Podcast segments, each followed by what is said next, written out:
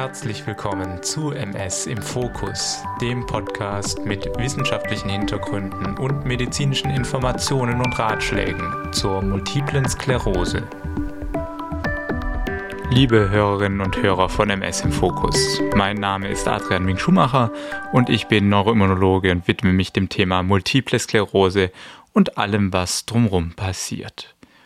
Seit mehr als einem Jahr versuche ich, die wichtigsten Themen und Neuigkeiten in diesem Gebiet hier im Podcast auf den Tisch zu bringen. Nach einer kleinen Winterpause melde ich mich zurück im neuen Jahr und möchte an erster Stelle Danke sagen. Mich erreichen regelmäßig wunderbare E-Mails von sehr netten Menschen, die den Podcast sehr zu schätzen wissen und sich dafür bei mir bedanken. Gleichzeitig muss ich wirklich sagen, dass ich mit einer solchen positiven Aufnahme durch die MS-Community niemals gerechnet hatte. Ebenso freut es mich zu sehen, dass immer mehr Menschen diesen Podcast regelmäßig hören und das motiviert mich ungemein, auch in diesem Jahr euch wieder mit Informationen und Ratschlägen zur MS zu versorgen. Genauer gesagt bin ich sogar über die Maßen motiviert, das Angebot rund um den Podcast noch zu erweitern und diese tolle Community von Hörerinnen und Hörern noch besser kennenzulernen, zu verstehen und damit bestmöglich mit Material zu versorgen. Aber alles zu seiner Zeit. Heute möchte ich in dieser Kurzfolge mal wieder ein Thema anschneiden, was in den Sprechstunden so gut wie nie zur Sprache kommt, was mich allerdings in letzter Zeit doch öfters im Gespräch mit Patientinnen nachdenklich hinterlassen hat. Und zwar geht es darum, ob man seine Diagnose in seinem Umfeld aktiv und transparent teilt oder ob man versucht, diese möglichst verschlossen zu halten. Denn ersteres erfordert hohe Überwindung für viele Menschen und löst stellenweise sogar Ängste aus. Angst vor Stigmatisierung, Benachteiligung, unwillkommene Mitleidsbekundungen, Tratsch hinter dem Rücken, Abweisung und, und, und. Für andere ist es einfach nur nervtötend, repetitiv und löst das Gefühl aus, sich nur durch seine Erkrankung zu definieren, beziehungsweise definiert zu werden und gar nicht mehr aus dieser Krankheitsblase herauszukommen. Wo bleibt da das Ich-Gefühl von früher?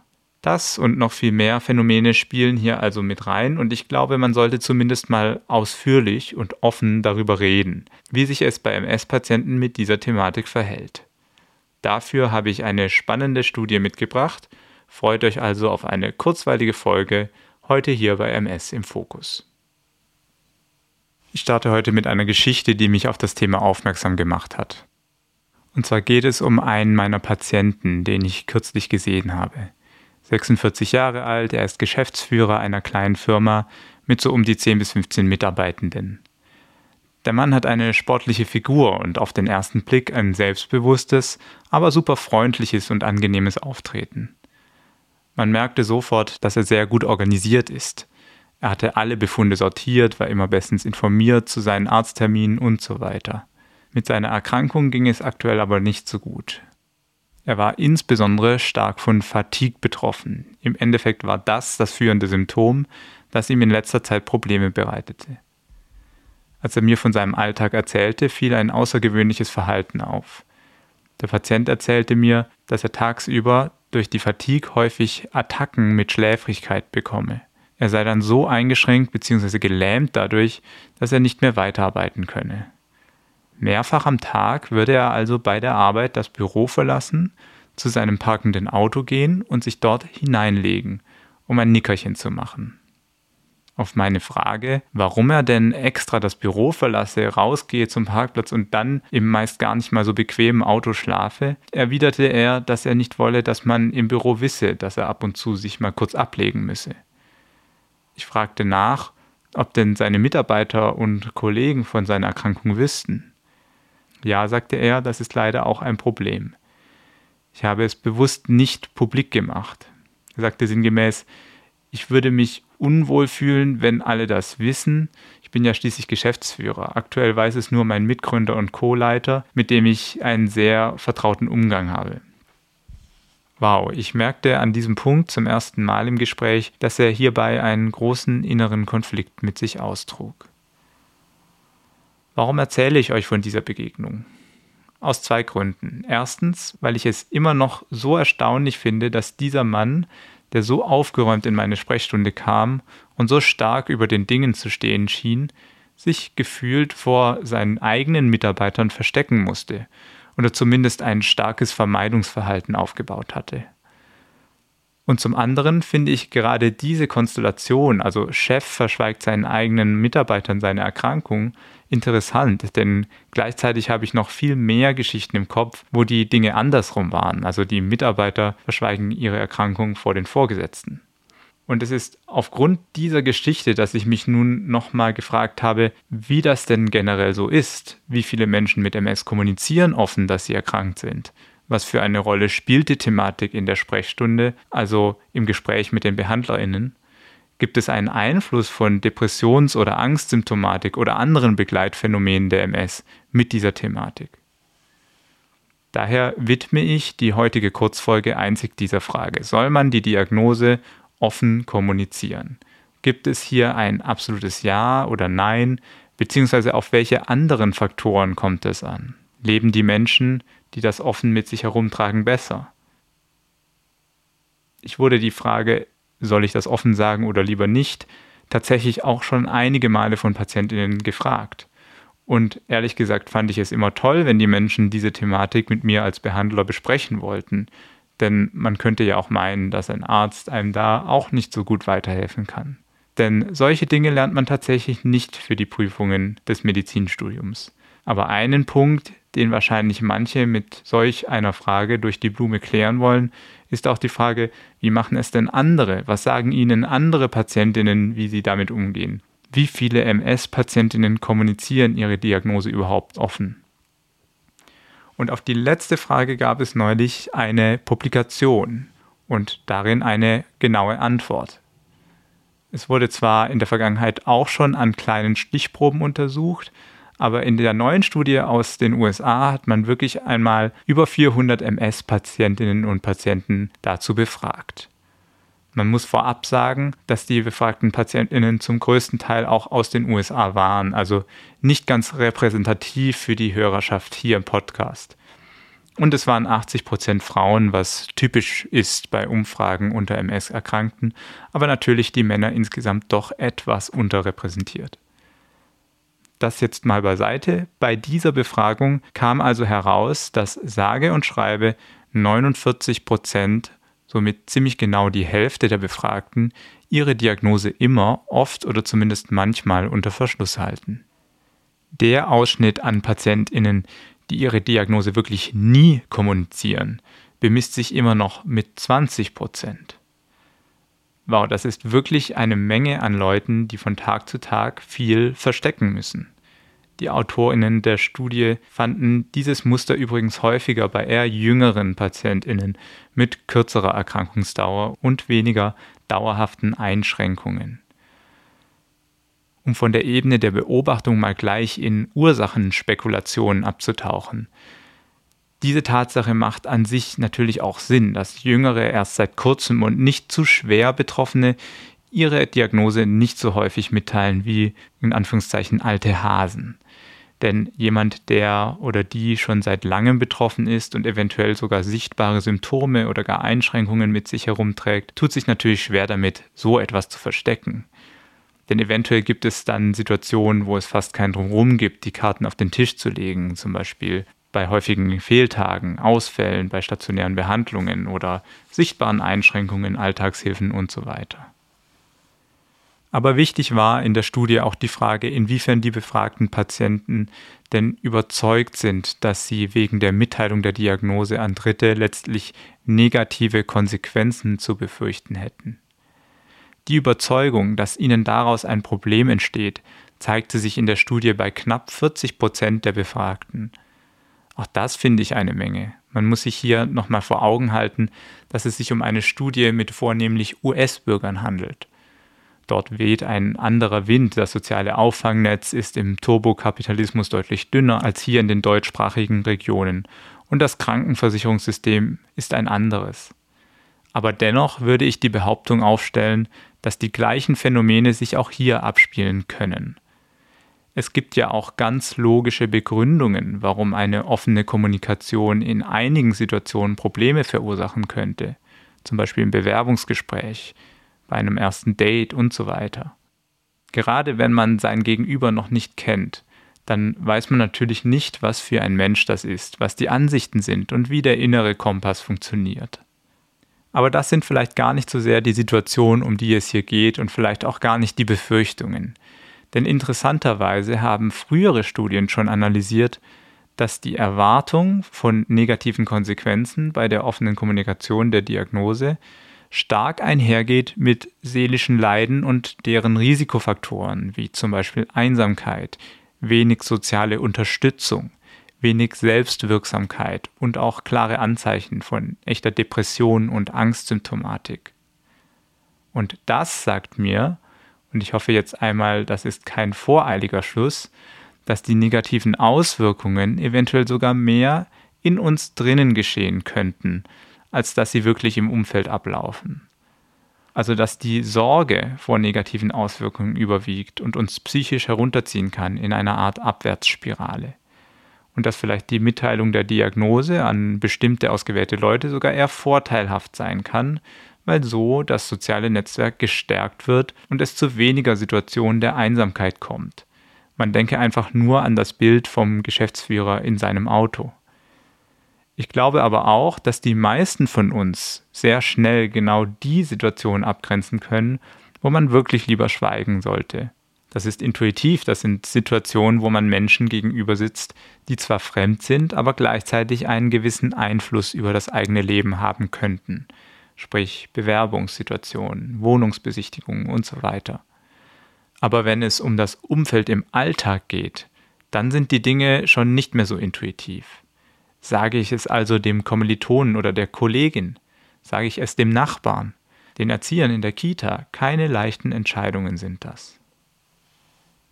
Wenn ich mit PatientInnen darüber spreche, dann habe ich dazu eine relativ pragmatische Haltung, die hoffentlich nicht zu simpel rüberkommt. Ich denke, wir als soziale Wesen brauchen immer ein Netzwerk, eine Gruppe, an der wir beteiligt sind und die uns mitträgt.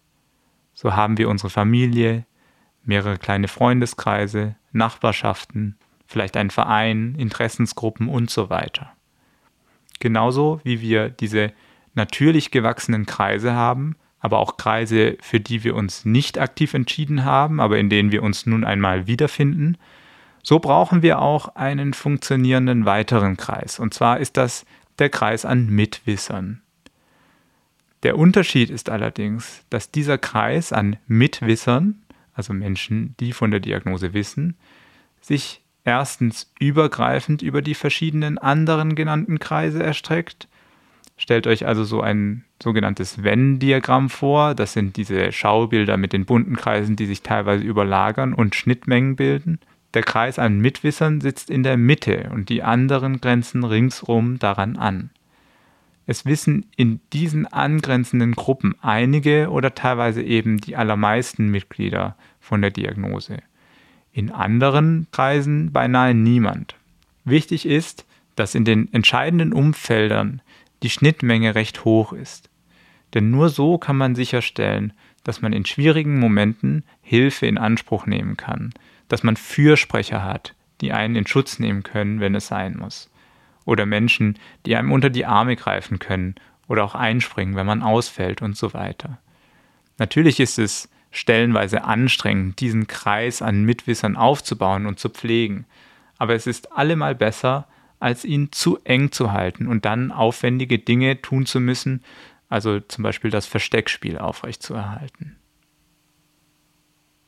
Muss ich also deswegen ständig allen Leuten meine Diagnose unter die Nase reiben? Ich denke nicht. Und wenn neu gewonnene Mitwisser einen ab sofort bei jeder Begegnung mit besorgtem Blick fragen, wie es einem denn so geht, dann kann man auch einfach mal sinngemäß sagen, ja, danke der Nachfrage, das ist sehr nett, aber ich würde mich freuen, wenn wir das Thema möglichst ausblenden können. Ich möchte mich auf die schönen Dinge konzentrieren. Man kann sich da wirklich solche oder andere Sätze zurechtlegen. Das ist wirklich kein Affront. Denn nicht jeder Mitwisser bringt automatisch die Kompetenz mit, die Gedanken und Bedürfnisse von chronisch Erkrankten zu verstehen. Das ist auch nicht der Anspruch, sondern jeder Mitwisser kann einem potenziell irgendwann auch einmal helfen. Nun, so viel zu meiner Meinung. Ich bin jedoch komplett offen für jeden Input von euch. Denn nicht von allen PatientInnen weiß ich ehrlich gesagt, wie genau sie das handhaben und ich bin bereit, weiter zu lernen. Schreibt mir also an info.mspodcast.de. Die Informationen behandle ich natürlich maximal vertraulich. Ich bin gespannt auf eure Meinungen. Übrigens kam in der Studie auch heraus, dass BehandlerInnen dieses Thema nur selten anschneiden. Genauer gesagt, nur 23 Prozent der Befragten berichteten, dass es in der Sprechstunde mal Thema gewesen sei. Also knapp ein Viertel. Das ist noch deutlich zu wenig. Ganz zuletzt wollte ich noch auf einen wichtigen Punkt eingehen, den die Studie ebenfalls aufgebracht hat. Und zwar ging es auch um die sehr relevante Fragestellung, inwiefern die initialen Erlebnisse rund um die Diagnosestellung das Verhalten zur Kommunikation beeinflussen könnte. Das heißt, wenn die Art und Weise und die Umstände, wie ich von meiner MS-Diagnose erfahren habe, schrecklich oder zumindest schwierig waren, verhalte ich mich dann später anders und trage die Diagnose eventuell weniger offen mit mir herum im Vergleich zu anderen, die hier weicher gebettet wurden. Hier zeigte sich, sofern durch eine solche Befragungsstudie beurteilbar, eine gewisse Korrelation. Menschen, die ein negatives Erlebnis hatten, also zum Beispiel zu wenig Zeit der Behandler beim Mitteilen der Diagnose oder wenig Informationsübermittlung zur Bedeutung und Hintergründen der Erkrankung und so weiter, solche Menschen zeigten sich später im Krankheitsverlauf häufiger verschlossen im Umgang mit der MS-Diagnose. Hier stellt sich natürlich gleich die Frage, an was das genau liegt. Man könnte spekulieren, dass die Diagnose so traumatisierend war, dass danach die Ressourcen im Umgang mit der Erkrankung schneller erschöpft waren.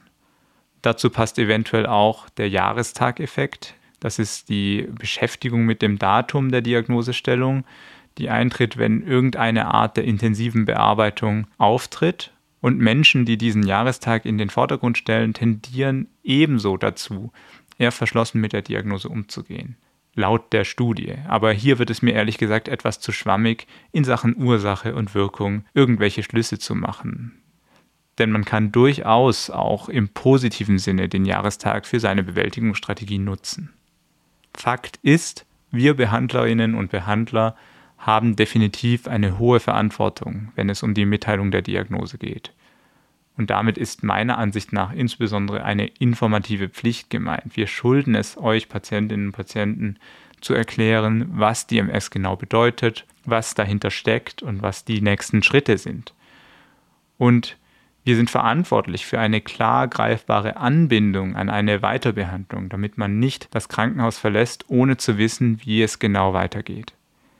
Wenn das nicht geschieht, kann es schnell traumatisierend werden und das hat höchstwahrscheinlich langfristige Konsequenzen. Mir ist total bewusst, dass diese Zeit häufig nicht da ist im stressigen Klinik- und Praxisalltag und daher auch nicht investiert werden kann. Das ist ein Riesenmissstand, den wir im System beseitigen müssen. Ich kann mir aber auch vorstellen, dass einige von euch positive Erfahrungen gemacht haben, so gut das eben geht, als sie die Diagnose übermittelt bekommen haben. Wenn ihr hierzu mir etwas teilen möchtet, dann würde ich mich da ebenfalls sehr drüber freuen. So, das war es in der heutigen Kurzfolge zum Thema Diagnose offen kommunizieren, ja oder nein. Ich hoffe, es war spannend für euch und ich konnte damit zumindest einen Teil eurer Lebensrealität adressieren.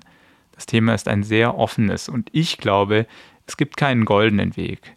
Aber solange wir es zumindest thematisieren, haben wir eventuell für den einen oder anderen schon einen Fortschritt erreicht. Und damit meine ich sowohl Menschen mit MS sowie Behandlerinnen und Behandler. Wie immer gilt, wenn ihr spannende Themenwünsche habt, dann schickt sie mir an info@mspodcast.de. Nächstes Mal sollte es wieder ein Interview geben und auch wenn ich nicht mehr verraten möchte aktuell, verspreche ich euch viel Empowerment im Rahmen der nächsten Folge. Seid gespannt, wir hören uns also in zwei Wochen, wenn wir wieder für ein tiefes Verständnis und eine starke Bewältigung die MS in den Fokus nehmen werden. Tschüss und bis dann.